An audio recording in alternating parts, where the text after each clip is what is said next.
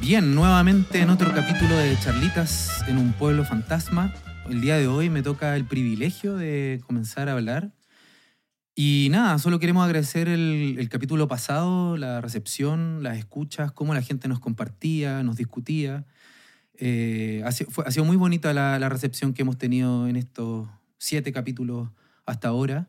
Y quisiera presentar en el micrófono número dos a el egregio, mago, comediante, Eduardo Carrasco, más conocido como Edo Caroe. Muchas gracias, Manolete. Manolete. Galde, qué brillante presentación. Lo hizo muy bien en su debut como presentador. Me atrevería a decir un animal de podcast. sí, Se, se vienen cositas, entonces, listo. sí, qué, gran, qué gran comunicador. Me, me alegra verte crecer, Manuel. Muchas sí, gracias. sí. Siempre hay que ir creciendo de a poquito. ¿no? Del aula al estudio. Al estudio. Y aquí estamos, ¿no? Sí. Oye, bueno, me suman los agradecimientos. Eh, muchos comentarios, mucha gente compartiendo en sus Mm. historias que escuchan el podcast. No solo eso, un profesor nos compartió. Yo quedé impactado. Una profesora. Sí. Ah, ¿era profesora? Sí, de, que enseña eh, modelo económico chileno en Oh. la Facultad de Economía y Empresas de la Universidad de Chile. Ujú. Ocupada como de los materiales a leer y a escuchar eh, el capítulo de redes de cuidado con Sí. Constanza Tisoni. Maravilloso. Salimos en una, en una diapositiva en una universidad. Salía mi cara ahí, Cada vez más cerca de la academia. de la academia. Así que estamos felices por el recibimiento a este podcast. Así es, séptimo capítulo eh, y como ya es la tónica, eh, con invitado. con un invitado de lujo. Eh, el invitado lo voy a presentar desde ya mismo, eh, ya vamos a conversar con él. Es Alfonso Bonom, él es psicólogo educacional de la Universidad de Portales. De hecho, fuimos compañeros, eh, no, no del mismo, de la misma generación, él es más chico, pero eh, estudiamos en conjunto, leímos poesía y nos emborrachamos juntos. Eh, eh, también actualmente, y estoy muy contento, eh, ¿En, ese, en ese orden? ¿qué- ¿en cuál? ¿Poesía y emborracharse? En simultáneo, yo diría en simultáneo, sí, sí, sí, Sí. Estuvo bueno. También es doctor en psicología reciente por la Universidad Alberto Hurtado. Estamos muy contentos todos tus amigos por, por esto, porque ahora Sí. podéis decir, a ver, ¿quién es el doctor? Podéis Sí, decir esa no, weá, Tengo el corazón grabado en sentimiento. Sí, excelente. Yo también me alegro, a pesar, Tony de que, a pesar de que no somos amigos, nos conocimos hace cinco minutos, ya me siento como un amigo. Sí, Además, po- podéis decir, oye, Alfonso, un doctor. sí. puedo decir tengo un amigo eh, doctor. Pensé que iba a ser contigo, Manuel, pero te No. dejaste estar. Me dediqué, No, además, me dediqué a los podcasts. padeciste mi artículo de. ¿Ah? Padeciste mi artículo de. La- el último capítulo ¿no? cuando dijiste... Ah, sí. Sí. Me quiero retractar de lo que dije.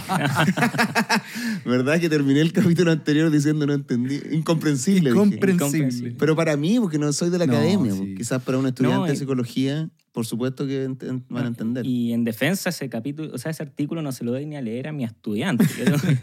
Es un curso sobre emociones y culturas terapéuticas y no. Está como bibliografía complementaria porque es un, un texto árido. Sí, árido. Sí. Sí, sí, bueno. Esa era la- eso es lo que yo quería decir. Esa era la palabra, árido. No quería decir incomprensible. Está bien, no importa. Está, está grabado eso así nomás, pero bueno. Mm. Y eh, bueno, entonces, y actualmente se desempeña en esa misma casa de estudio como profe. Y la verdad es que se nos ocurrió con, con Eduardo traerlo para acá para poder pensar un poco más lo que yo llamaría, como sintetizando lo que hemos hablado en los últimos capítulos, ¿no? Una, la- ciertas dos grandes derivas que nos interesan de, de la emocionalidad o de una crítica a la, a la idea de la, emoción, de la emoción y de la autenticidad como algo interno, natural, espontáneo, etcétera.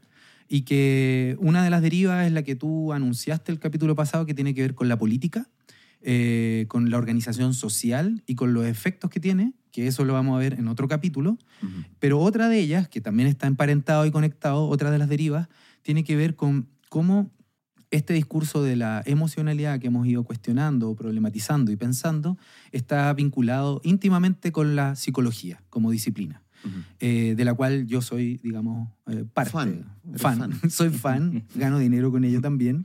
eh, me, me llena la olla al final de mes, pero ah, también creo que hay que pensar eh, cuáles son ciertos problemas que tiene la psicología. Y lo que más nos interesaba a propósito del documental eh, The Century of the Self o El siglo del yo, eh, cómo este documental propone una cierta alianza o relación entre eh, psicología, psicoterapia y eh, neoliberalismo, llamémoslo, ¿no? Ujú. Eh, y, a- y es por eso que nos interesaba un poco traer a, a- a Alfonso, porque uno de esos pu- puntos de encuentro, de negociación entre psicología y emocionalidad es lo que se podría llamar la psicologización. Y entonces, tal vez podríamos partir, si te parece, Eduardo, preguntándole qué diablo es la psicologización y de qué hablamos. Me cuando encantaría hablamos? partir con eso, pero antes, eh, lo que pasa es que eh, quizá cometimos un error de, de- de estructura. A Porque ver. lo presentamos y no dejamos que él de- dijera qué siente al estar acá. Puta, eso Y- pasa y porque que- un novato presenta. po, Está weón. bien, pues vamos, así vamos aprendiendo. Entonces, tú dices, no, está Alfonso Bonón con nosotros. Entonces ahí él dice, muchas gracias por la invitación, estoy feliz. eh, bueno, Puta, y se ya. presenta. Lo, un lo voy a anotar entonces. Entonces, ¿cómo está? Hola, ¿qué hace? No, nada, muchas gracias por estar acá, por, por darme espacio de hablar cosas que nadie quiere escucharme. Tuve que, que inventar un curso para poder hablar de estas cosas, ¿no?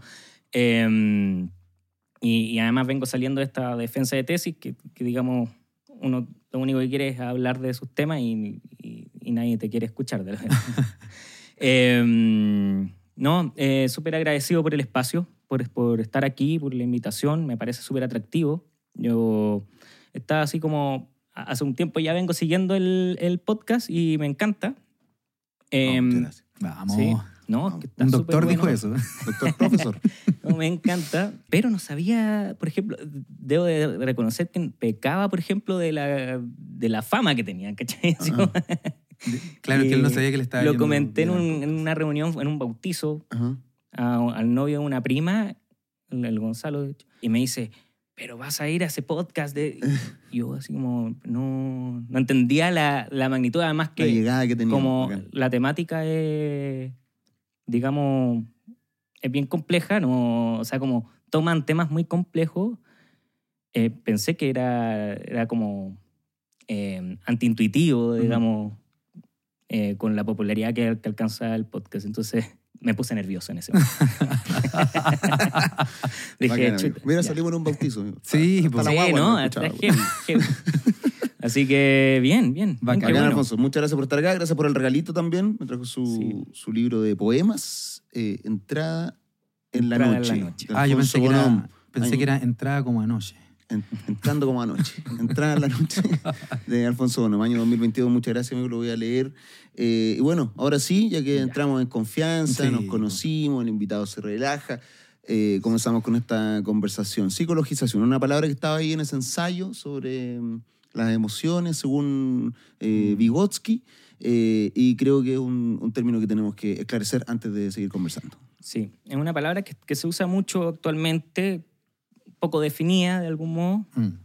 eh, pero me gusta mucho la definición muy minimalista que, tiene, que, que usa Madsen en, en un libro que, que es como un handbook sobre eh, culturas terapéuticas, ¿ya? Ujú. Eh, que, que salió recientemente, donde psicologización podría, digamos, resumirse o reducirse a la mera expresión de hacer psicológico algo, tan Ajá. simple como eso. ¿ya? El problema es qué es lo que se hace psicológico.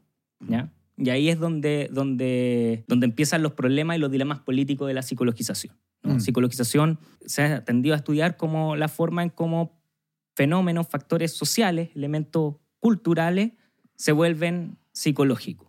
¿ya? Mm. Problemas que pueden, ser, que pueden ser derivados de injusticias sociales, injusticias estatales, etcétera, recaen sobre el individuo hacerse cargo de eso, de eso el elemento, ¿no? Ujú. Entonces, eh, podríamos decir que la psicologización ha tendido a ser una, un- una tecnología, como dirían ciertos autores, ¿no? Eh, mediante la cual se ha hecho, se ha hecho política, ¿no? Eh, reduciendo en el sujeto la, la posibilidad de trabajar o, o de llevar a cabo elementos que, son, que pueden ser de índole más bien social.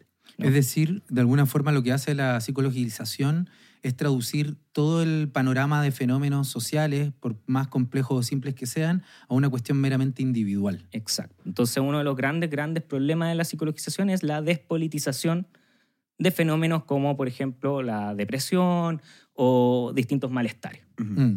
¿ya? O sea, por ejemplo, las notas de los colegios, que de los El estudiantes fracaso problemas. escolar, etc. ¿no? Na- eh, Muy reducido en esta lógica de si tú eres psicólogo educacional, alguien se va a sentir identificado con esto, pero eh, arréglame este niño, no está aprendiendo, ¿no? Mm. Está, está fallando. Claro. Y, y por supuesto que uno va a analizar lo- los elementos que están, que son mucho más profundos a la base, que son, que le llamamos psicosociales. ¿no? Claro. Es decir, el psicólogo es como una suerte de servicio técnico del individuo. O sea, como lo lleváis y es como arréglale las perillas al pendejo o Claro, algo eso, así. eso es lo que viene cuando entendemos como los fenómenos o los malestares que recaen sobre el sujeto como el em- aspecto meramente individual. Mm. Yo, yo quería aprovechar de, de comentar algo. ¿Te acordáis del libro de Clara Han que hemos mencionado Sí. y que te regaló la Constanza? Así es, que ya lo leí. Ah, muy bien, bacán. ¿Y ese lo- era comprensible? Ujú. ¿Ese era comprensible? Eh, mentí, no, no. Da igual. Pensé que la pregunta se iba a detener ahí. Perdón. Lo Bueno, leer. Pero el- el- eh, es bacán eh, porque uno de los, de, de los últimos capítulos trabaja algo así, eh, ella no le llama psicologización necesariamente en el libro, según lo que me acuerdo, pero eh, analiza el Plan Nacional de Depresión en Chile en los años 90 y, y analiza por qué nace este programa, este Plan Nacional de Depresión. Y uno de los objetivos que ella clarifica y muestra del documento del plan es que en realidad el Plan Nacional de Depresión lo que va a ayudar a combatir y a pagar una deuda histórica es la deuda del maltrato y de la violencia política en dictadura.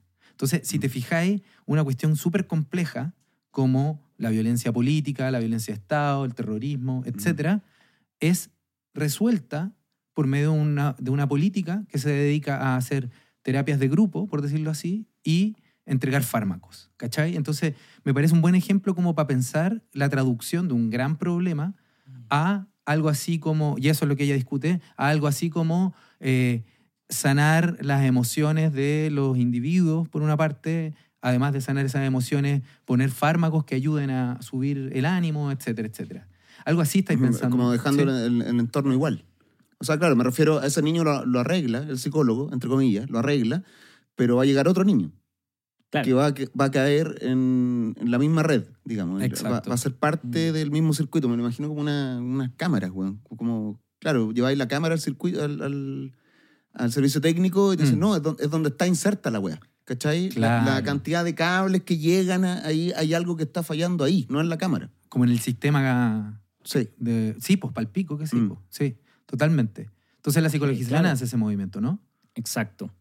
La psicologización hace justamente el movimiento de que, de que digamos, las instituciones, la, la vida institucional del sujeto, cuando algo no está funcionando, el sujeto va a empastillarse, eso es farmacología o farmacologización, o medicalización o psicologización. Mm. Todo lo que le llaman aquí como la ciencia psi.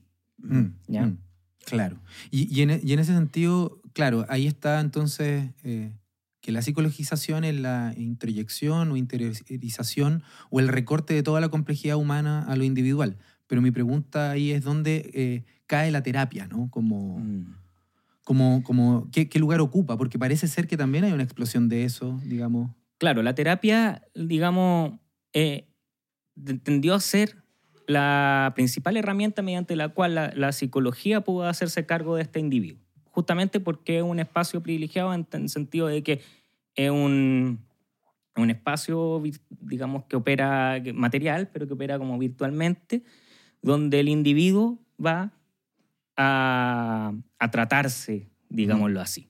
¿no? Mm. Entonces, de hecho, la psicoterapia es vista como un dispositivo para que el individuo vaya a tratarse el problema y vuelva, así como en, en cierto aspecto, eh, vuelva a la normalidad de la, de la vida, Ujú. digamos, del- Mm. de la sociedad. Sí, a cuando, funcionar. cuando el, eh, Alfonso ocupa la palabra dispositivo, es una Mm. palabra que ocupan los franceses, en particular Michel Foucault. Foucault, Mm. ¿sí? Sí. y que en el fondo uno podría traducirle como el cosito. El cosito. el cosito. El cosito del coso. El cosito del coso, sí. En Mm. verdad suena muy estilizado en castellano el dispositivo, pero en verdad es como un, un cosito. como Es una un- weá bien abstracta, se supone. Son dispositivos como. en, en- en realidad es una descripción abstracta de algo bien concreto, porque el dispositivo es el coso del coso. po, El coso, como, claro, es- como una, una cosita que se arma, ¿cachai? Ujú. Entonces, claro, cuando él dice el dispositivo es como un espacio con claro, pero con práctica- dispositivo uno se imagina una weá de material con tornillos, circuito. Ah, claro. ¿Cachai? Como un celular, un dispositivo, Sí, una po. radio. Sí, po. De, de acuerdo. Es más abstracto, es más simbólico en ese sentido. Sí, claro, en este caso es simbólico. Sí. Y, y tiene una función, o sea, una de las principales críticas a la- desde la psicologización a la, a la psicoterapia, por ejemplo, es en su, en su calidad de dispositivo, como de este box donde el individuo que está eh, funcionando deja de funcionar, va al dispositivo y se vuelve funcional. Mm. ¿ya? Entonces, en ese sentido, cómo la psicoterapia o la psicología o el psicoanálisis, etcétera, funciona para un modelo económico, neoliberal, etcétera. Sí, y, y ahí viene una, una pregunta que no, no, no sé desde dónde te gustaría agarrarla, ¿no? Pero es la idea de que en algún punto habitualmente, y eso nosotros lo, lo hemos hecho en otros capítulos con Eduardo, ¿no? Es como, maldito neoliberalismo, ¿no? Como, como cuestionar al neoliberalismo, pero eh, de alguna forma lo que estamos vis- vislumbrando acá, a mi modo de ver, y que creo que es importante, es que no solamente es el maldito neoliberalismo, sino que de alguna forma la misma psicoterapia y la misma psicología contribuyen o tienen una suerte como de alianza o, o- o coquetería, ¿cierto?, con el, el neoliberalismo. Exacto. De hecho, eh, en general, durante mucho tiempo, y esa crítica no es nueva, se le ha hecho esa crítica a la psicoterapia como, como, mo- como dispositivo en función del neoliberalismo. Pero, eh, y de hecho es como yo parto este curso que tengo sobre emociones con mi estudiante, donde les digo, les apuesto que a ustedes ya a esta altura le han hablado N sobre cómo el, el neoliberalismo ha incidido en la vida cotidiana de los sujetos y ha calado hondo en la forma en cómo nos entendemos, sentimos, y eso es un problema y que trae malestar y la psicología, digamos, viene a, digamos, podría solucionar esto, o venimos como a, hacer, a ponernos las capas. Pero seguro que lo que no le han hablado, digamos, en, en la carrera de psicología es cómo la psicología efectivamente ha transformado también a los sujetos y la forma de entendernos y también y cómo la psicología también ha formado alianzas, consorcios con el neoliberalismo y, y ha transformado nuestra realidad. Y ese es como otro punto de vista un poco más, más, más nuevo que, que, digamos, lo trabaja harto Eva Yus, que la trabajaron en la, la semana pasada, por ejemplo, a partir de las nociones de etos terapéutico y los discursos de, terapización, de, de- de discursos terapéuticos en general. Mm. ¿ya? Bueno, o sea, para re- eh, resumir, psicologización está básicamente como que toda la respuesta está en el individuo, se, se centra todo ahí, Mm. Claro, eh, independiente de la estructura o la red que lo sostiene. claro. Psicologizar, psicologizar. Me imagino a este estudiante de psicología en un carrete, ¿Ya? Que viene, que viene a psicologizar a todos los culiados que están ahí. Y lo empieza a analizar y lo empieza como... Qué paja. que na- sí, como que se olvida que está en un lugar donde se están todos divirtiendo, o sea, se olvida de todo el, el contexto Claro. para simplemente centrarse en, en el weón y en él. Sí. Me, me acordé de ese meme. No sé si ustedes eran así, ¿eh? pero... No, yo no. No, no, no. No, por suerte no, nunca fuimos Mm. nunca fuimos así, pero habían otros, otros y otras culiadas que. Eran ¿Esto, horribles. esto tiene una relación con, con el clásico del pobre es pobre porque quiere? En alguna medida sí. O sea, aquí es, como esto tiene consorcios con esas lógicas neoliberales de la meritocracia, ¿no? Ese Como- clásico grito la- de, coach motivacional. El Claro. El, pobre es pobre porque quiere. Claro, o sea, tiene que haber algo mal en ti Sí. para que estés en la condición que, que estás. ¿Cachai? O sea, Mm. Tiene, tiene que haber algo mal en ti eh, para que seas pobre, no, no algo estructural, sino que depende solo de ti. Claro, solo hay una pequeña sutileza ahí, es que ahí recae una responsabilidad del individuo. Ujú. En la psicologización, el individuo de repente puede ser eh, ciego con respecto a lo que le pasa. O sea, padecer un problema. Ah, ya, Y- ok, ok, ok. O sea, hay como un desconocimiento de lo que, de lo que te pasa, pero acá es como, eh, mi- mi- como mi intención serlo. Mi Sí, intención serlo. eh, o sea, cabe en ti ser mejor. Mm. Y, eso, y ese, Eh. eh, digamos, hace el pivote a, la- al- a, a estas lógicas como terapéuticas, como de cómo la, la, la psico- lo- la terapia en general, discursos terapéuticos, entiéndase discurso terapéutico no como lo que pasa en un box en, en, en clave psicoanalítico, ¿no? Claro. sino como, como ha calado y se ha popularizado un- una forma de lenguaje en, en la sociedad. ¿no? Y, y- y solo para comentar, ¿no? Pa- para que se entienda más concretamente, cuando se habla de este término terapéutico, ¿no? No solamente se entiende la psicoterapia, sino que también se puede entender el tarot, que Exacto. ocupa la misma dinámica. Se puede entender el coaching, que ocupa exactamente la misma dinámica, ciertas terapias de constelaciones, en general cualquier cosa que tienda a estructurarse en función de esta... Piscolear con los amigos, perro. No, no, no, a través de un TikTok, En la- un zorrón que decía, eh, mi ¿qué terapia, piscolear con mis amigos. Qué, qué rabia, güey. ¿Qué te voy a decir? con- con- El problema es cuando, y eso es un fenómeno muy bien actual, que es cuando se empieza a evaluar esos, esos temas que son culturales, que toda la vida han existido, como piscolear con los amigos o tomarse una chela, Claro. etcétera, y se le empieza a dar un valor en, términ- en tanto solo pueden ser atribuidos como valor si es que es terapéutico o no. Mm, ¿Cachai?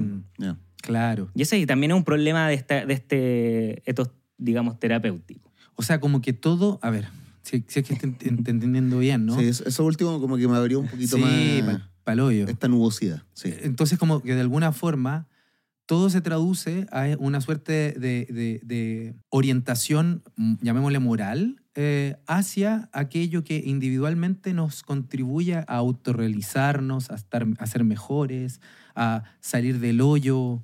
Claro, O sea, puta la wea. Iba tan bien. a, salir, a, a salir de la ONU. Claro, sí, no, eh, eh, hay algo así como que mm, todo tiene que tener una función o una función terapéutica en mi vida para que tenga valor, finalmente. Para que Ahí nos fuimos a la. Y ahí volvemos a la mercantilización. Claro, O sea, el claro. capítulo que hubieron una- allí, el- la, la semana pasada. Claro, la, el- la emoción como mercancía. Mm. Ese era el, el capítulo. la- bueno, no, el capítulo de la semana pasada era ese. Sí, me, me enredé porque estoy como dándole Mm. vuelta a este punto que es muy, muy intenso, ¿no? Eh, es interesante entonces pensar cómo esto llega a tal punto en donde eh, el enfoque, no sé, psicoterapéutico o lo terapéutico, ¿no? Que esto, lo voy a decir así, ¿no? Esto sale en Eva You, no es nada nuevo, eh, pero que es la idea de que hay- habría una suerte de narrativa o construcción en la cual el movimiento siempre es eh, el movimiento del sufrimiento, lo estoy pasando mal, estoy en un, en un bache, para no decir hoyo, y, ¿cierto? Y voy hacia lo mejor, el autodesarrollo. O sea, como que esa siempre es la dinámica, ¿no? Claro. Descubrir esos traumas, descubrir esas heridas, esos maltratadores, para luego salir campeante y triunfante, ¿no? Mi responsabilidad es ir a lo mejor, algo así. Exacto, sí, ahí hay un... Ese es un punto que, Muy bien, que es relevante, porque de algún modo eh, la, la psicoterapia igual, de todas maneras, desde, desde su inicio, lo que, a, a mi juicio, lo que imprime es una nueva forma de entenderse el sujeto, de narrarse a sí mismo, Mm, ¿ya? a partir de aspectos que, que son trágicos de su propia vida Mm. o, mm, o a partir del sufrimiento. claro. ¿ya? Si hay algo que, que, que instala así como el psicoanálisis desde su inicio y, y ahí para adelante todas las derivaciones de la psicoterapia es como eh, una novelización del sujeto, una forma de verse novel, como novelizada, como, como novela, ¿ya?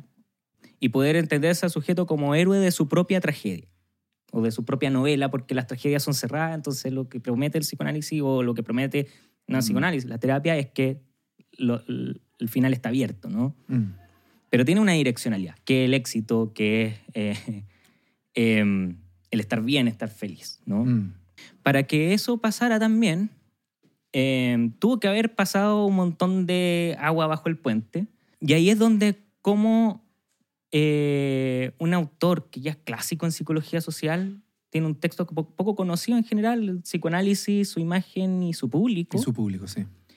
eh, que es Serge Mos- Moscovici, que es un psicólogo social muy antiguo, muy clásico, que ya en la época como de los 60, De los 70, 60, sí. 60, va a estudiar la forma en cómo el psicoanálisis, por ejemplo, eh, caló, cala en el lenguaje cotidiano de Mm. los sujetos, en Francia y en, y en Estados Unidos, si no me equivoco. Y se da cuenta que, no sé, en, en una conversación cotidiana los sujetos hablaban de su terapia y en claves y, en, y usando claves, conceptos, etcétera, eh, provenientes del psicoanálisis y la terapia. Entonces, eh, él ya se da, se da cuenta, ya advierte sobre una masificación de, estos, de este lenguaje, digamos.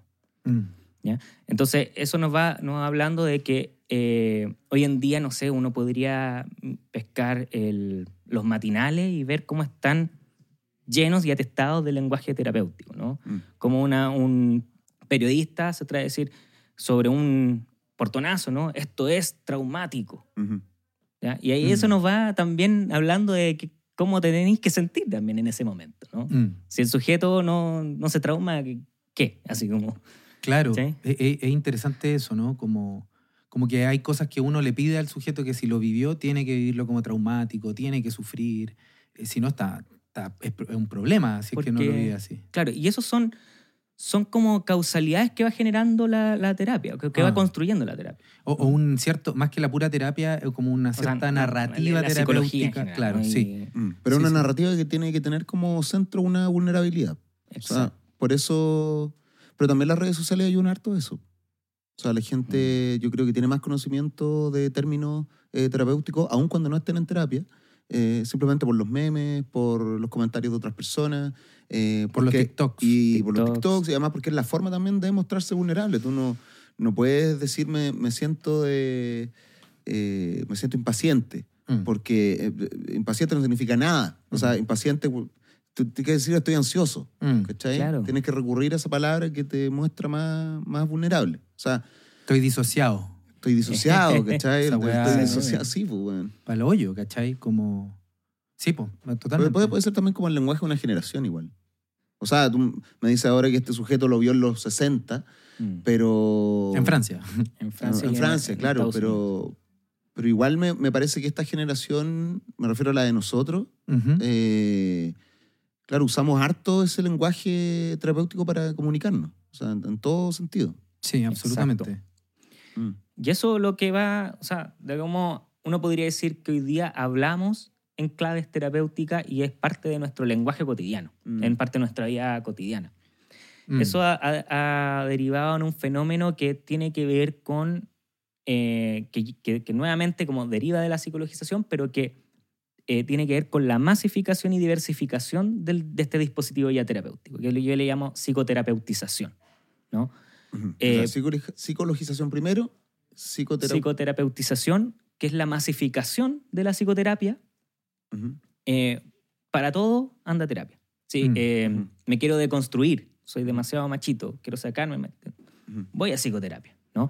Eh, la psicoterapia empieza a tener un valor no solo ya como, como a partir de aspectos negativos, ¿no? Tengo mucha ansiedad, voy a psicoterapia o tengo problema, una afección, Mm. sino que además para potenciarse a sí mismo. ¿no? Mm. Ah, ya, ya, ok, claro. Sí. Y, y es interesante, ¿no? Porque lo, lo hablábamos previamente, eh, llega a tal punto esta masificación que incluso, como lo conversábamos, no sé, uno puede encontrar ya en, en discursos que parecían totalmente opuestos a la vulnerabilidad la Mm. psicología en su corazón. Por ejemplo, el reggaetón, que siempre muestra la sexualidad, la masculinidad, las pistolas, supuestamente, Ujú. que viene de toda esta dinámica. Yo, yo com- comentaba previamente con, con Alfonso que hay un tema de, de, de Daddy Yankee. Hay que recordar que Manuel es un simio conocedor del reggaetón. Sí. No lo puedo evitar. Tanto lo que se denomina como old school, Old como, school. lo más nuevito. Por- exacto, es, es- es medio transversal mi, mi- mi conocimiento de Mm. reggaetón hegemónico, llamémosle. ¿no? bueno, y, y este tema eh, se llama Confía, eh, que es de Daddy Yankee, y él en un verso, y me llamó mucho la atención, porque antes se negaba todo lo- aquello que no fueran las pistolas, por decir así, la resolución a, tunazo. Eh, él dice, sí, pero sí es verdad. Y él dice, hay que ser inmune a las decepciones. Hoy seré tu psicólogo bebé escuchando tus confesiones. Tampoco seré un juez para estar juzgando tus decisiones. Yo tengo un doctorado, sanando mis emociones. ¿Cachai? Es Mm. como el Alfonso. El Alfonso tiene un doctorado. sanando las Sana- emociones. No, por favor. Eh, ¿Cachai? Como que, weón, ya que eso, no sé, pues, uno podría pensar otros discursos o otras. ¿Tú, tú, tú, Eduardo, se te ocurre algún otro espacio donde aparezca la psicología o la terapia como moneda cotidiana, weón? O sea, me- pasa que lo, lo escucho frecuentemente en, eh, como, como una solución salvífica, así como, Mm. Como "Es- esto es lo que tienes que hacer para que se te solucionen los problemas de una vez por todas, como el, el anda terapia. Sí, pues. Eh, el- que es como esta, esta sugerencia, que por supuesto es siempre de alguien que puede pagarlo, por supuesto. eh, eh, a otra persona que no siempre puede hacerlo, pero, pero es como el, el nuevo para terminar una conversación. como, no, que te falta terapia, no, tenés que ir a terapia. Y, y yo lo viví de cerca porque mm, yo tengo un show de stand-up comedy, no, no sé si, no creo que toda la gente que escuche este podcast siga mi show de stand-up, pero ahí hablo precisamente de esto, de cómo, de cómo toda la gente cree que en la terapia está la salvación. Mm. Eh, de que sirve, por supuesto, yo creo que eh, sirve bastante, pero de ahí a, a ponerla en un altar como si fuera lo único que, que, que te, te- te sirve la vida es distinto. Claro. Eh, entonces, conversando con la gente en este, en este show eh, sobre las terapias, primero empecé a hablar de mi terapia, después empecé a preguntarle a la gente, al público, Claro. y me di cuenta que mucha gente levantaba la mano eh, en un teatro repleto para hablar de sus cosas. Ya. O sea, ya no en un cubículo, no en, en la privacidad de su, de su casa frente a una pantalla, sino que en un eh, teatro rodeado de desconocidos, contar eh, algunas cosas de, de su terapia o los motivos de su terapia, aún más, más encima, a un comediante que iba a hacer chistes con eso. Claro.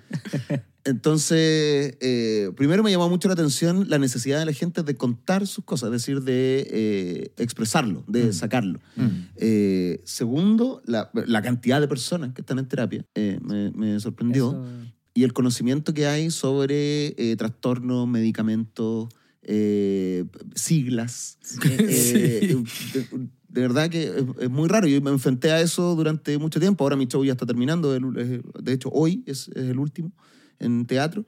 Pero durante más de año y medio estuve eh, topando muy de cerca con, con esa realidad. O gente que empezó a ir a terapia hace poco, Mm. eh, p- precisamente por este, por este di- discurso, por esta terapización. Entonces, eh, claro, como una necesidad de, de las personas de eh, encontrar esa, esa narrativa. O sea, Mm. porque tú hablabas de una narrativa, me gustó eso de que las personas se consideran héroes de su propia Tragedia. De su propia Exacto. tragedia. Y esa tragedia tiene que tener una, una forma de relatarse, tiene que tener palabras clave para Mm. poder ser relatada. Y esas palabras claves son esas palabras que vienen desde la terapia y que tienen relación directa con la vulnerabilidad. Es decir, Mm. no me puedo mostrar como héroe sin antes mostrarme, lo que hablábamos la- el, el- el capítulo pasado, no me puedo mostrar Mm. como héroe sin antes eh, mostrar mi origen. ¿cachai? Exacto. Entonces esa necesidad de conocer tu origen, de ir a, a- a quién soy, porque lo digo en mi rutina también, cuando uno va a terapia como que uno se descubre a sí mismo nuevamente. Mm. ¿cachai? Y uno quiere comunicarle eso al mundo. Uno Sí, necesita como decir, mira, esto es lo que, esto es lo que descubrí, esto es lo que, esto es lo que realmente soy, Mm. eh, o, lo que, o lo que creo que soy. Eh, lo que al mismo tiempo creo que es un gran, un gran problema, porque eh, tienes la narrativa de la, terapia, de la terapia, tienes la, la narrativa de las redes sociales, tienes la narrativa de tu día a día. Son, creo que por primera vez en, en la, en la historia, Mm. eh, la- las personas están sometidas a desarrollar tantas narrativas de forma simultánea que no necesariamente coinciden entre sí. Claro. Está bueno el análisis. Oye, yo me, me voy de acá del capítulo. Todo, No, esto, eh. todo esto en base a la canción de Young Sister, La Terapia, en donde dice, baby, págame la terapia. No voy a confiar más en esa labia. Una persona que está haciendo una crítica a lo costoso que es terapiarse. Mira, ahí Sí. hay un- una crítica neoliberal a la, a la terapia. hay que, pero es importante eso, no cuestiona el espacio de la terapia. Y, y nosotros lo estamos Lo dando. estamos ese cuestionando, sí, sí, sí. Claro, es un problema de que el dispositivo no está a la mano nomás, pero debe, como que debería estar, ¿no? Mm. El dispositivo debería estar ahí, Wow. debería de, sí, o sea, de algún modo hay mucha, mucha gente que reclama y cada vez es como lo veo porque, no sé, las clínicas psicológicas de, de universidades, por ejemplo, están colapsadas, ¿no? Hay, tiene una lista de espera, Espera enorme, Mm.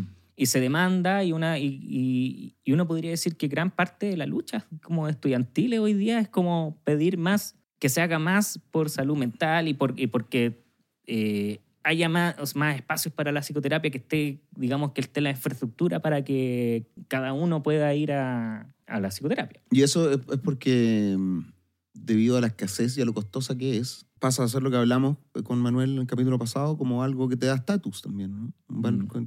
pasa a tener valor de signo en la terapia. Es decir. Eh, no estoy en nada desfavor de la terapia. Mira, como se tal. puso amarillo el culiado. No, no, lo que pasa es cuando, es cuando la terapia empieza a ser como match, como con tus búsquedas de, con tus proximidades, ¿cachai? Y empieza al final a aportarte una narrativa que, que no desafía tampoco tu estar en el mundo, digamos. o sea, son narrativas autojustificatorias, por decirlo Claro. así. Sí. Sí, sí, no, yo, yo, yo entiendo ese punto, ¿no? Pero igual hay un problema, o sea, yo soy Mm. terapeuta, yo soy psicoanalista, hago terapia, vivo en parte Sí. de las ganancias de ello, pero igual soy crítico al espacio al entender qué límites tiene. Y yo creo que es Mm. problemático una sociedad que cree que eh, la varita mágica, lo salvífico, está en la terapia, por una parte, está en la terapia, que, que eso es súper problemático y me gustaría que le diera una vuelta Claro. en qué sentido es problemático, pero también eh, en la masificación de este discurso, llamémosle terapéutico, en donde todo sujeto busca las heridas y los, eh, eh, los que violentaron, lo violentaron, lo dañaron, lo hirieron, ¿cierto? Como para tener un pasado marcado, traumático, etcétera Mm. y, y en el fondo que eh, luego ellos, por medio de sus herramientas, sus elementos, su ida al gimnasio emocional de la terapia, logran salir adelante, ¿no? Que el problema no es que eso no ocurra, sino que hay una eh, infatuación, una exacerbación, Infatuación, amigo, ¿qué es eso? se, se hinchazón, se sobrecalienta. Ah, una ok. plétora, ¿no? Una plétora, una cosa ahí, un manguaco, no sé, bueno, una. Y añadiendo, añadiendo Estoy conservante aquí, güey. Pero, pero, pero, que gusta sea tan rígida la narrativa, Sí. ¿no? Como, como que esa sea la forma de leer la vida, como me traumaron, ahora yo, mi, mi lucha y Sí. mi sino es intentar de romper con... sí. Y eso me parece que es problemático. ¿Qué pensáis tú, Alfonso? De Eh, alguna de las dos cosas, digamos. No, con respecto a esa articulación de sufrimiento, al mismo tiempo se establece la forma en cómo el individuo tiene que huir del sufrimiento.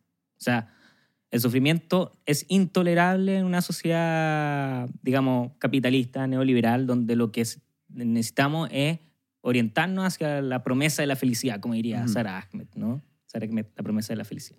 Eh, eh, necesitamos orientarnos hacia objetos felices que, no, que nos, digamos, que nos prometan esta, esta, este, como telos, ¿cómo? Ujú, Sí, como ¿Ya? fin. como fin, que es la, que es la felicidad, ¿no? Entonces, eh, ahí se genera esto que, que, que eh, Eva Yus llama plétora. Plétora viene como de un, de un concepto como médico, si no me equivoco, es como el exceso, por ejemplo, de... Como el exceso de. Claro, como el exceso de glóbulo rojo, por ejemplo, te enferma, ¿cachai? Ajá. o de algo te termina como desarrollando una plétora y enfermándote. ¿ya? Entonces, esta, este, este montón de estrategias que desarrollamos para rehuir del sufrimiento a partir de las distintas técnicas como, sí, llamémosla, ¿no? la, la psicoterapia, pero también la medicalización, Ujú. eh, la psiquiatría, etcétera, El- Que no- La astrología. la astrología y todos los derivados de la terapia, o sea, flores de Bach, eh, mindfulness, etcétera, todo lo que nos promete, digamos, encontrar, eh, o sea, suprimir el dolor. Bueno, ahí está, hay otras cosas que, te- que, que implica la terapia, que es como encontrar una verdad o una especie de verdad sobre sí misma, ¿no? Pero, pero todo esto lo que, lo que genera es una, eh, esta como plétora que finalmente termina enfermando. Mm. ¿no? Termina generando sujetos que son víctimas de su, diría Eva Yus, en, en el futuro del alma. Víctimas de sus propios yo pobres, diría. ¿En- ¿Y en qué sentido, yo pobres? Yo pobres porque eh, no saben, porque son víctimas de su, son responsables de sus problemas, al mismo tiempo que son irresponsables de sus problemas en el momento en que, en que Mm. estos problemas derivan de un trauma, de un problema psicológico, etc. ¿no? Pero también son hiperresponsabilizados. Claro, o sea, son o sea, son, no son responsables hacia- en el pasado, pero son responsables en su presente de saltar el escollo. Claro. Mm. Sí, lo, lo que, lo que me da vuelta ahí eh, y que abre un tema eh, que me parece súper importante, que en algún momento deberíamos tratarlo aparte, pero es cómo toda esta eh, terapización, eh, psicologización, etcétera, todos estos términos eh, se vinculan a un cierto ideal normativo abstracto, que es el ideal de la felicidad, y en, contraposición en contraposición el- la negación de toda forma de sufrimiento, ¿no?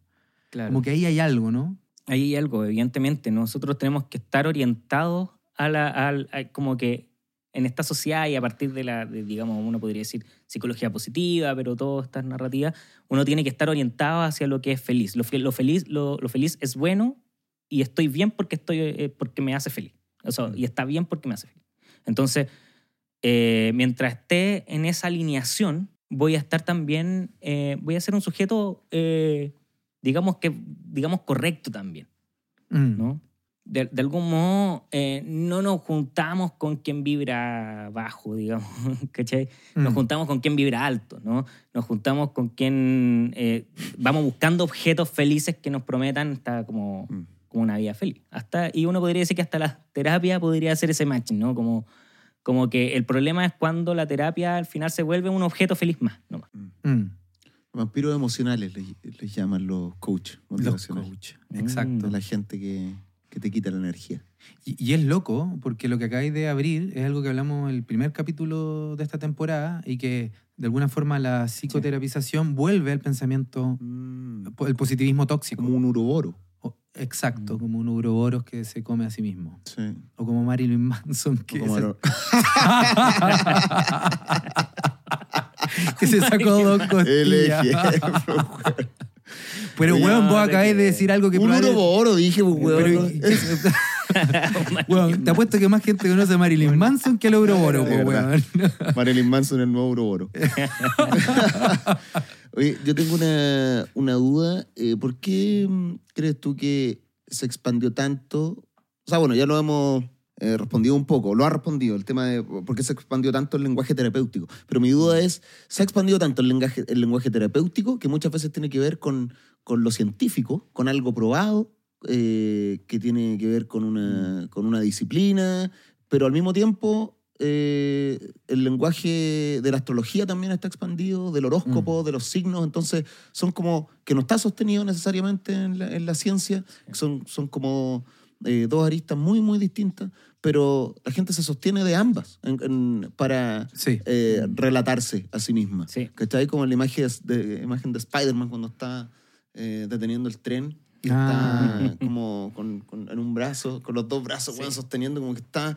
¿Cómo, ¿por, Mm. qué, ¿Por qué pasa eso? Eh, eh, ¿Crees tú? Yo creo que porque, o sea, básicamente lo que, lo que viene es una, a ver, eh, es una apropiación, apropiación ideológica, cultural, disciplinar, de aspectos que también tienen que ver con cómo la, la- la psicoterapia, que no tenía nada que ver con la, o, o la terapia, pero digamos los discursos terapéuticos no tenían nada que ver con la ciencia en algún grado, eh, se vuelven también una forma de conocimiento de, de- y una forma válida de- de- de autoconocimiento. Mm. Em, por otro lado, avanza.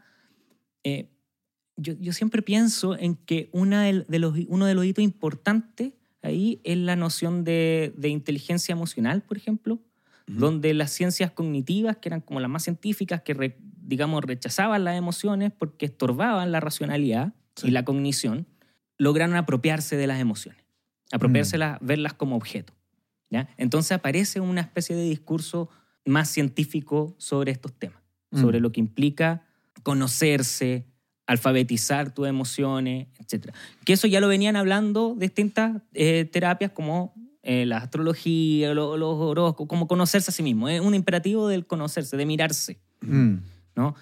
Eh, es un cambio, es un giro que a mí me gusta mucho, eh, o sea, cuando en educación yo uso mucho esta frase, ¿no? ¿Qué sirve que un niño, que es una frase acuñada por un español, no me acuerdo hoy día el nombre, eh, ¿de qué sirve que un niño sepa colocar Neptu- Neptuno en el sistema solar si no sabe dónde colocar su rabia o su enojo? ¿Ya? Ya. Entonces, digamos, parto la clase mostrando esto. Va a ser un buen a- astrónomo, pero enojado. Enojado, claro. No sabiendo Claro. dónde Va a ser un astrónomo chuchi su madre, pero va a ser el un buen mismísimo chuche su madre. No, pero una de las cosas que emerge ahí es un cambio como de. Es como un giro de mirada de lo que entendemos por conocimiento y, Mm. y- y por va- el valor que tiene el conocimiento. De un conocimiento hacia lo desconocido como universo hacia afuera a un conocimiento a lo desconocido que con- entendemos como universo hacia adentro. ¿no? Mm. La rabia y el enojo también son planetas que orbitan, tienen un- su lugar, tendrían su lugar y podrían ser posicionados. Mm. Mm. Entonces, ese giro, eh, digamos, eh, eh, uno podría decir, hay un giro hacia la afectividad que va, que va haciendo que tanto la ciencia como distintas formas terapéuticas que no son, digamos, Claro. formales, digamos. Van confluyendo. O sea, distintos discursos culturales, sean científicos o no, Exacto. y de práctica, van hacia eh, la- esta, esta dinámica de la terapia. Por eso, mm, como esta broma que tiraba ahí, pero que en parte también es cierto, lo de la piscola, el gru- esto es mi terapia, etc- Mm. etcétera, tiene que ver con eso, como que el valor de la cuestión tiene que ver con el volver así, el abrirse, el etcétera. Y si es terapéutico es porque uh, es autoexpresivo, permite el Exacto. conocimiento, etcétera. hasta la amistad se, se tiende, se tiende a, a pensar en, en esos registros, ¿no? El otro día ya en el metro y una niña se, se despedían, creo que un, me, me dio la impresión de que una, eh, le estaban hablando de que una iba a dejar el colegio, ¿no? Ujú. Entonces como que se abrazan y todo, eh, es que tú eres mi apoyo emocional, ¿no?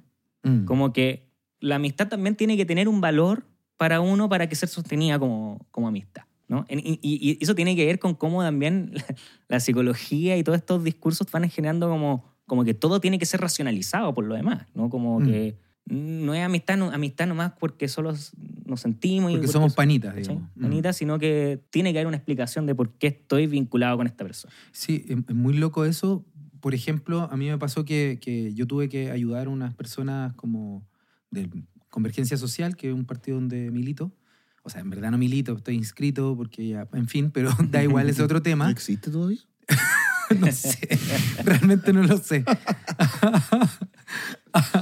Pero eh, dentro, dentro de eso me acuerdo que estábamos en la pandemia y mi objetivo era ayudar un poco a un, un frente cultural, ¿no?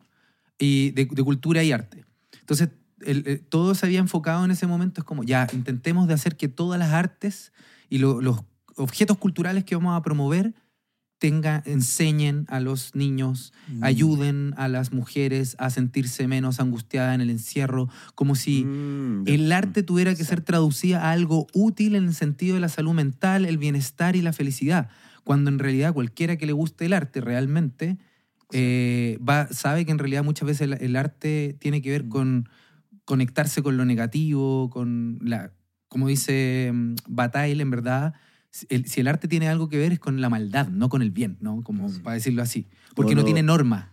Lo que decía este loco, no me acuerdo el nombre de la lectura, que, que te, tenía, Mm. te tenía que desgarrar. Ah, eh, Kafka, Kafka, Que, Kafka. que tiene es- es que hay, hay que romper un hielo dentro de nosotros, y Bueno, sin- etcétera. Sí. Dicho sea de paso, eso es- lo, lo que tú decís es súper patente en la literatura infantil. La literatura infantil es entendida desde cómo te enseña algo. Mm, La, la literatura, infa- la literatura infantil tiene que ser como pedagógica. mm, Y se niega, digamos, la, la- la- posibilidad a los niños, sobre todo, a las ni- las niñas, de experimentar estéticamente, mm. ¿cachai? La literatura. Claro, ese no es el objetivo, no, es lo estético. de hecho, eso, quien trabaja eso es Macarena García González, una académica de la, de la Católica, Sí. Que tiene un libro que se llama Enseñando a sentir, si no me equivoco. Enseñando a sentir, sí. Eh, editorial Sí. Metales Pesados. Metales pesados. Bien interesante. Y, también lo tro- toma desde esta lógica de los afectos. Exacto. Entonces, sí, entonces ahí hay como una cierta orientación, ¿no? Como que, que es, es loca. Yo, yo, yo diría esto, ¿no? ¿no? no sé muy bien lo que estoy diciendo. No sé dónde estoy. Ah, la. No, pero hablando en serio, no, no sé muy bien lo que estoy diciendo, pero lo que yo veo en el panorama eh, de lo terapéutico, cuando digo, insisto, terapéutico es todo esto que va desde el coach hasta la astrología, hasta el psicoanálisis Ujú. pero lo que veo mucho es un concierto como muy de eh, la salud mental en este sentido pacificador, por una parte, ¿cachai? También veo otro elemento, no sé cómo integrarlo, ¿no? Pero que se da mucho eh, la, la terapia en un sentido como gimnástico, ¿no? Como, como ir al gimnasio a Ujú. fortalecer también, que no tiene que ver con la pa- pacificación, sino con una cuestión más como de la eficiencia, la eficacia, Exacto. el ser más poderoso, tener más competencias, ¿cachai? Eh, afectivas, cognitivas, etc. Y también hay otra parte que tiene que ver con lo que uno podría denominar como una cierta orientación hacia la felicidad, ¿no? Claro. Como que voy a ser feliz, me voy a autorrealizar, eh, y ocupan la terapia como un espacio Mm. de felicidad. Ahí es como yo hago un, un tránsito, este, lo, lo que llamo psicoterapeutización, que es la masificación, diversificación de, esta, de, de la función de la terapia, Ujú. a terapización, que es como... tengo que inventar, no sé, debería ser Otro otro concepto, nombre, pero ¿no? bueno. Pero es que tiene que ver con que también me agarro de otros autores y todo. Entonces, eh, terapización lo trabajo como, como ya no la masificación de la terapia, sino como, por ejemplo, los colegios se empiezan a, empiezan a enseñar eh, distintas estrategias terapéuticas para que el sujeto eh, desarrolle en sí, y para desarrollar en los sujetos, un, eh, en, el, en su corazón como el dispositivo terapéutico, la Mm. forma de mirarse correcta. ¿sí? Una forma introspectiva, afectiva, que es lo que, que, digamos, eh, he- he abordado yo, como una especie de estilo emocional introspectivo afectivo. Mm. ¿ya? Como, por un ejemplo. eh, eh, un ejemplo sería de que de algún modo necesitamos que los niños aprendan a identificar sus emociones, mirarse hacia adentro, hablar en clave afectiva, qué es lo- cómo sienten, cómo se sienten, qué sienten, etc. Y eso se va formando como una forma, de- como un- una especie de forma de habla Mm. una forma de entenderse a sí mismo, entendiendo que, que forma de habla es un concepto que yo lo trajo, por supuesto, o sea, como de Vygotsky, digamos, que es la- una, una especie de unión entre lenguaje y pensamiento. Y por ende es una forma de, de cómo nosotros organizamos nuestra conducta y la, forma, y la manera en que nos relacionamos con el mundo, con nuestras emociones, con nosotros mismos, con el resto. Mm. ¿ya? Entonces, de algún modo se va generando un sujeto que habla de manera particular, que, y lo que Eva Hughes llama estilo emocional, una, una especie de estilo emocional, que yo llamo intro- introspectivo afectivo justamente porque se caracteriza por, por, eh, digamos, eh, Como el yo me siento. claro, fomentar ese yo me siento, Mm. fomentar ese, quien, ese mirarse hacia adentro, Mm. ¿ya? Y, y en clave afectiva. Pero en, qué, pero ¿en qué contexto o en qué situaciones eh, eh. potencia eso los colegios? Porque se supone que la crítica es completamente lo contrario. Eh, pues, es es que, claro, no mi, lo hacen. mi investigación en el doctorado fue ir a ver en los colegios cuáles son los discursos sobre lo emocional Mm. en lo que se llama puesta en práctica de políticas de aprendizaje social y emocional en las escuelas, que son diversas políticas. Y lo que aparece en los colegios es que es eh, un discurso totalmente contrario al, al sentido común. al eh, los profesores, directores poniendo lo emocional como en primer lugar, en primer plano. O sea, lo emocional es lo más importante para que un niño pueda aprender. eh, tiene que estar antes que el aprendizaje porque necesitamos que el niño aprenda. Y eso pareciera como, oh, clever. Pero Claro. claro, desde una perspectiva distinta, lo emocional en verdad es transversal. Lo emocional es relacional. Mm. Eh, las emociones, yo, yo trabajo desde la idea de que las emociones son relaciones, Mm. ¿ya? Y están en todo proceso, ¿no? Y se transforman, eh, y no, o, sea, o no se pueden transformar independientes de, de concepto, Mm. de la forma en cómo nos relacionamos con el mundo y cómo vemos el mundo, entendemos el mundo. Entonces, Pero es interesante porque de alguna forma, si entiendo bien lo que estás diciendo, el punto es que se fomenta una cierta forma de entender las emociones en el colegio como una respuesta para evitar ciertos problemas al futuro, mm, digamos, para que llevar al niño a terapia, para que no repita, etc. Pero esa forma tiene que ver con lo que hemos ido cuestionando en los capítulos anteriores, que es una cuestión individual, interna, de autocontrol, que tiene Claro. que ver con la autenticidad, Sí. etcétera, en vez de algo relacional, marcado socioculturalmente, Claro. más ambiguo. Lo interesante de esto es que el, el psicólogo en, la- en el colegio podía salir de su box, digamos. Eso que reclamaba el mismo psicólogo de educación, reclamaba, no, es que a mí me tienen como en un box y me, me llevan al niño como, "Ah, arréglame este". Ahora puede salir, ir al aula, hacer talleres sobre cómo ex- explorarse, autoexplorarse, cómo, ¿cachai? En forma grupal, masiva, Mm, pero el dispositivo se instala en, en el individuo uno por uno mm. como una forma de hablarse, una forma de entenderse, para que no vayan al box, eh, digamos, individual, ojalá. Claro. Heavy. Está, está interesante Mm, eso. mundo. Sí. Sí, no, y lo, lo último que me, me- me da vuelta es que hay algo que no, no ha quedado suficientemente como, como integrado. Porque, a ver, eso no necesariamente es problemático en sí, ¿no? No. Eh, la pregunta que habría que hacerse es cuándo se hace problemático. Y, y lo que yo creo que hemos intentado en los capítulos pasados mostrar es que cuando esto se, eh, y ahí hemos ocupado la palabra hipertrofiar, ¿cierto? Se radicaliza, etcétera, es que todo se recorta a, a eso, ¿no? Eh, a- como si todo tu- tu- toda la respuesta o la alquimia de la solución, la piedra filosofal, estuviera al interior de cada niña, niño y niña, ¿no? En su, en solamente en este aprendizaje de hacer distinciones afectivas. Algo así es el problema que tú viste. Claro, claro, es básicamente eso. O sea, las emociones se terminan eh, eh, desadosando de su, de su cualidad relacional, se posicionan en el individuo y el individuo cae en el individuo a hacerse cargo de ella. Mm. ¿ya? O buscar estrategias para que, digamos, ayudarlo a, a reconocerse en, emocionalmente, ¿no? Generan una especie de, de diría Sarah Ahmed, como presunción de interioridad, Mm. ¿ya? Y, y una, o sea, que lo que llama es a, ojalá, conocerte lo más necesariamente posible y permirarte, esto es lo que, digamos, Mm. Sven Brickman, Brickman llama, un psicólogo danés, llama en su libro Sé tú mismo. Mm. Nuevamente sí, la yo- autenticidad. Puta, Yo Mm, estoy claro. medio confundido igual porque... Sí. Eh, ¿Te acordás que la otra vez vi un video, Manuel, que te mandé de un psicólogo que tú dijiste que era... Le Canelier, Pu- Mm. puede, puede ser. chileno, ¿no? Sí, sí, sí. Sí. Ya, y, él, y él en su charla decía eh, que criticaba el sistema de educación porque era demasiado centrado en el conocimiento, en lo Claro. que tú decías de ubicar los planetas aquí. Mm. Y dejaba de lado el tema de las emociones. Ujú. Pero acá estoy escuchando completamente lo contrario. Así Sí, es. porque- ¿Cachai? Que nos estamos centrando mucho en las emociones. eh, entonces, eh, ¿por qué pueden haber visiones tan, tan distintas? Porque también he escuchado eso del... del- no, que los niños van a, van a aprender, weón, van a saber dónde se pone el tilde Mm. y, y- y aprender ecuaciones y cosas, pero no se les prepara para la vida. Claro. Exacto. Ahora, al, al enseñarle a que escudriñen en sus emociones y que crean que tampoco le están enseñando... A prepararse para la vida.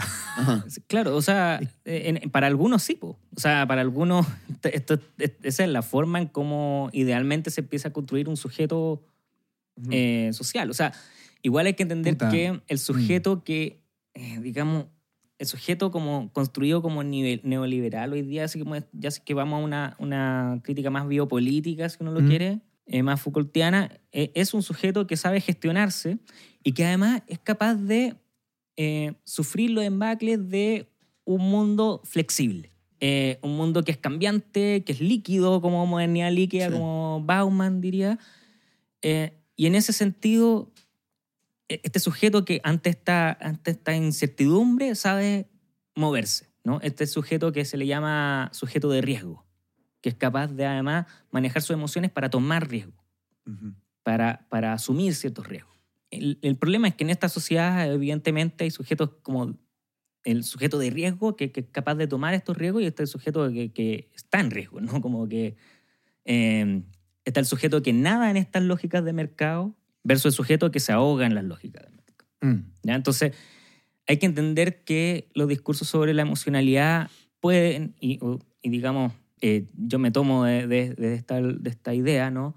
Pueden generar nuevas formas de estratificación, estratificaciones a partir de lo emocional, ¿no? Y, for- y formas de, eh, operar en el mundo que generan nueva desigualdad. O sea, yo, yo quiero intervenir acá como para aclarar un poco Sí. el, el asunto que estáis Sí, diciendo. porque está- Sí, porque lo que en el fondo está diciendo, o sea, yo lo voy a reinterpretar, ¿cachai?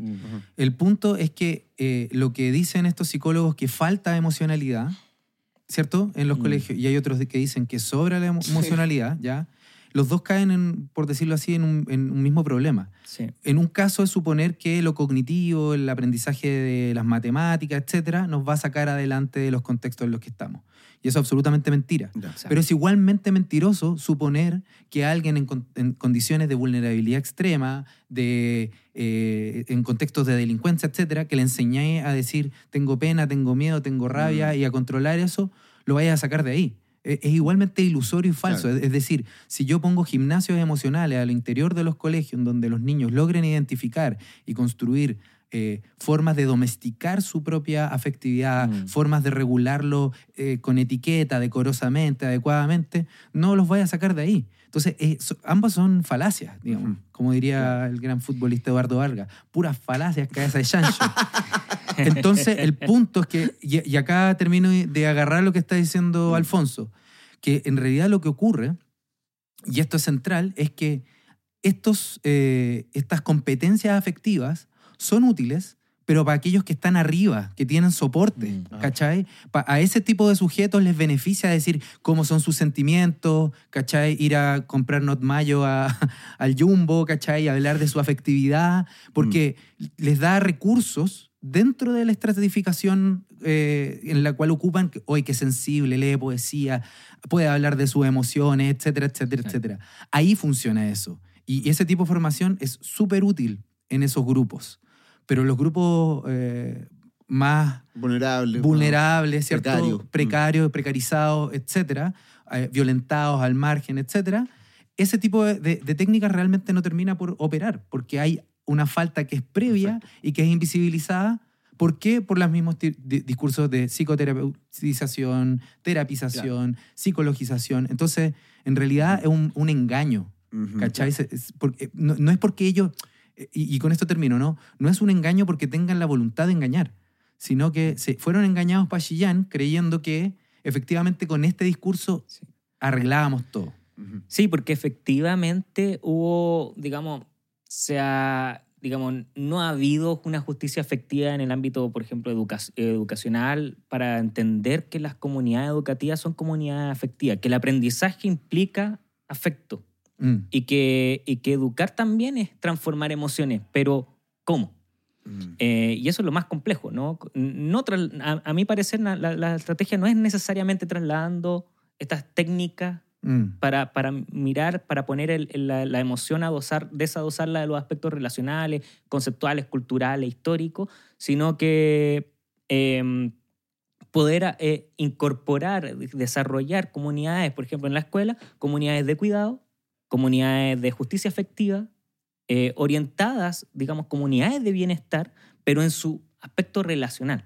Y históricamente situado. Histórica, y históricamente situado, de acuerdo a cómo cada escuela entiende eso y lo, y, y- y- y lo desarrolla. y se Entonces, desarrolla. entonces como, yo pienso como para ir cerrando, ¿no? Para ir cerrando. Sí, eh, entonces yo creo que se podría concluir acá, ¿no? Que el problema en sí mismo no es ni la terapia, no es ni el- la astrología en sí misma, no es ni ninguna de estas técnicas o recursos eh, particulares, sino que es esta creencia que la solución a todos los problemas eh, va a estar vinculado a... Me gustó esta frase que, que inventé, que tal vez de otro no lo sé, pero esta gimnástica emocional, ¿no? Como Mm. que como que si allí hubiera estado eh, resuelto, porque eso lo que termina haciendo es suprimiendo y eliminando toda una serie de condiciones que es la que hemos hablado cuando hablamos de cuidado, que son los soportes, eh, las instituciones, etcétera, que son las que en realidad permiten que en un segundo nivel, no en un primero, en un segundo nivel, todas estas distinciones afectivas sí puedan ser útiles. Claro. Porque enseñar, saber miles de emociones e identificar no te van a quitar del lugar en- No, de, ma- de marginalización, de violencia en el que está. Claro. Muy bueno, señor. Muy bueno, Manuel. Alfonso, muchas gracias por la, por la visita. Hay una, hay, solamente hay una cosa que de verdad no logro entender, weón, porque... Y es la siguiente. ¿Cómo chucha militáis en convergencia social, porque firmado, firmaste para lo de Boris. O sea, no, yo milité, milité directamente. Ahora, ahora estoy en algunos gru- grupos de. WhatsApp, pero no puedo Bueno, contestar eso hoy Estoy, día. no, estoy muy agradado con esta conversación. Muchas gracias, Alfonso, por el libro de poemas, por tu visita eh, y por el ensayo incomprensible también, que lo voy a seguir leyendo hasta que lo entienda. Manolete, eh, muchas gracias también No, por muchas tu compañía gracias. en el micrófono. Gracias. ¿Palabra del cierre, Alfonso? Nada, eh, muy agradecido. eh, una conversación demasiado interesante y exigente, digamos. Estuvo buena, Sí, estuvo buena conversa. Ojalá les haya gustado, queridos amiguetes. Eh, recuerden que nos pueden ver eh, en formato podcast en estudiosneverland.com. Sugiero suscribirse porque está interesante todo el contenido. Eh, nos pueden escuchar de forma gratuita en Spotify. Y, y, y- y, bueno, todo- Síganos, compártanos, sí, y, inviten a y comenten también ahí en, en Estudio Neverland, se puede comentar, así que los Así leemos, eh, la bibliografía y todos los libros que mencionaron. Van a salir en y el la, podcast. Y la plétora de autores que mencionaron, pueden encontrarlas ahí en, en el podcast, porque Así van saliendo. Bueno, su- eh, suscríbanse, porque de verdad salen, salen dibujitos de los autores, Ay, salen sí. los libros, está muy bueno el formato en video. El, el trabajo de edición está, de Excelente. editor está haciendo, eh, de verdad está siendo muy bueno. Y bueno, gracias a Studio Neverland, a toda la técnica que hace posible este programa. Y bueno, nos encontramos la próxima semana con otro Charlitas en un pueblo fantasma.